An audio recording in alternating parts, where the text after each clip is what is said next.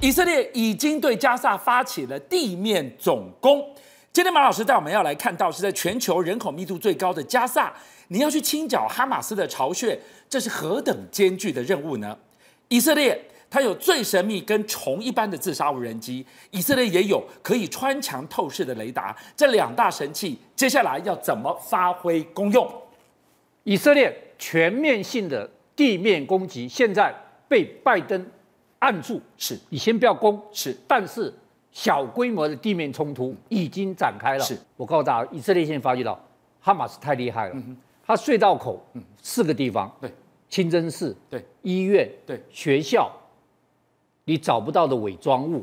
这些都是你不能打的地方哎、那我刚刚讲了，他把它放在清真寺里面，这已经找到了。对，医院、学校你都不敢轰炸怎的么地办方。呢？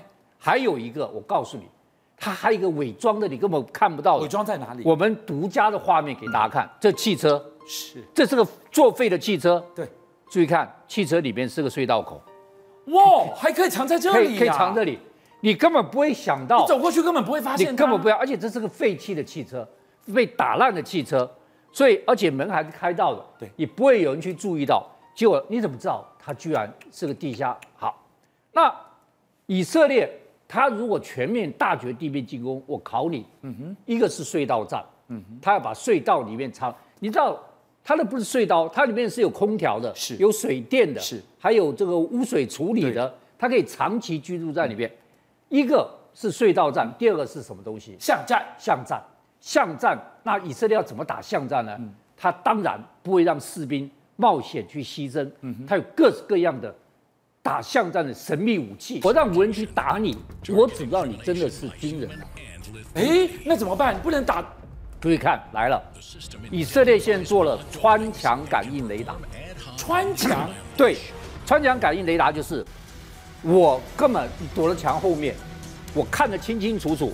你在墙后面，你的姿态是卧姿、蹲姿还是站姿？里面是百姓还是军人？你的身高体重，哦万一你是小孩子，我知道这样子。还有一个我可以判断，你有没有持武器？这个才是最重要对的。，这知道，所以它可以避免误击。那它的穿墙跟它的无人机，对自杀微型无人机两个对配合，是减大量减少以色列的伤亡。大大降低伤亡，而对在这个地面总攻随时要发动的时候，老师要告诉我们，以色列居然有这个本事去策动哈马斯，为他卧底，一卧底卧十年呐、十月二十二十号，以色列做了一件重大事情，他把哈马斯的创始人之一，也是哈马斯的发言人尤塞夫，给俘虏了。是就在犹太被俘虏的同一天，他的大儿子、这个摩萨布，居然接在美国接受福斯电视台的访问。他访问里面讲到什么？第一个，哈马斯根本不在乎巴勒斯坦人民，哈马斯根本不尊重巴勒斯坦人民生命财产安他全只。是利用他们而已。对，哈马斯只服从伊朗的领导，他根本就伊朗的领导。第四个，你要把他的隧道解决很简单，他的所有隧道都是通的，是没有装气隔隔气门，嗯你灌气体进去就把它全部干掉了。哇，哎，大家在想，哎，你是哈马斯的成员，你为什么站队不是成美员国呢？他本来要被培养成哈马斯的接班人，是他老爸是创始人，对，但是他居然做了以色列最在哈马斯最高等级的间谍，卧底的间谍，做了十年，一九九七年到二零零七年做十年，他代号叫什么？你知道吗？叫什么呢是？绿色王子。哦哈马斯的颜色是绿色，对他是王子。是我告诉你，他在十年里面提供以色列数十起阿马斯要袭击以色列的消息，好这惊不险得了哦！然后他也提供了很多消息给哈马斯对，让哈马斯来狙狙杀。好，最重要一次，以色列决定要杀他老爸，他把他老爸救了一次，所以他救过他老爸。好，各位，二零零七年八月二十一号，这很重要一天，为什么？哈马斯三个极重要的头头开会，极秘密的开会，以色列一个飞弹，棒把三个人全部炸了。他们知道你们要在这里开会，对，以色列知道有内奸了，立即去把内奸嫌疑人全部抓来，抓了十八个人全部干掉。你说哈马斯知道他有内奸，对，然后抓了十八个他们认为的内奸，对一次团一灭直。看面。后来他讲了，他说哈马斯只要怀疑谁是内奸，先杀，先杀，根本不留情。好残他忍哦说在他面前看过杀了几百个人，实际上这几百个人里面几乎都是错杀的，所以做间谍是很危险，所以他因为完全没被想到他是间谍，因此他成做了十年间谍，是现在成功的逃脱了。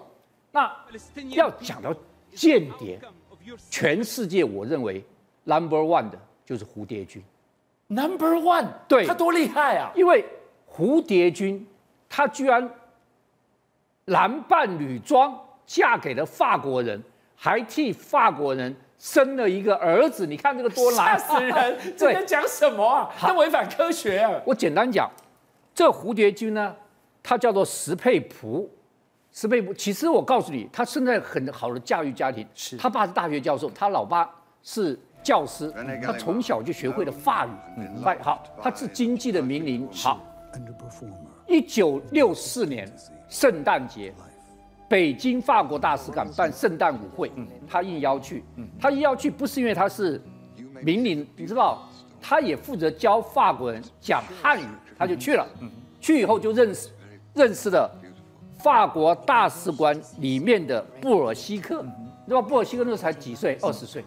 两个人在圣诞舞会上交谈甚欢，晕车了，晕车了。然后，但是这个布尔西克想你是男的啊，这时候石佩普就告诉他说，我其实是女的，但是我爸爸太喜欢男男孩，就叫我穿男装扮男孩。哇，他信了吗？信了，信了啊，就谈恋爱，谈恋爱以后就发生性行为，然后石佩普为了把他男性身份隐藏，就说不准开灯，二十年来都不准开灯。是然后他的器官是隐藏起来的，是他有特殊的疾病，是你知道所以你就搞不清楚了。是一九六五年文化大革命发生，布尔西科调离北京、要走的时候，嗯回法国了。跟他说，不是他到调了蒙古，哦，调了蒙古是，布兰布兰图尔哦就说，我怀孕了。你不是你是男儿身了，你对哪来怀孕呢？没怪他就还调走，哇，他就一直想着他的妻儿。一九六九年他回来找他妻儿，是给他看一个小男孩，四岁的小男孩，真的是外国人长相，你知道吗？叫叫做石习喜，他变了一个中法混血儿出来是了啊。两个人从一九六四年谈恋爱谈了十八是年，到一九八二年，一九八年这个布尔希尔调了巴黎，儿子，老婆跟我去啊，嗯是十八年哦对，就调了就回巴黎，就他们全家到巴黎去。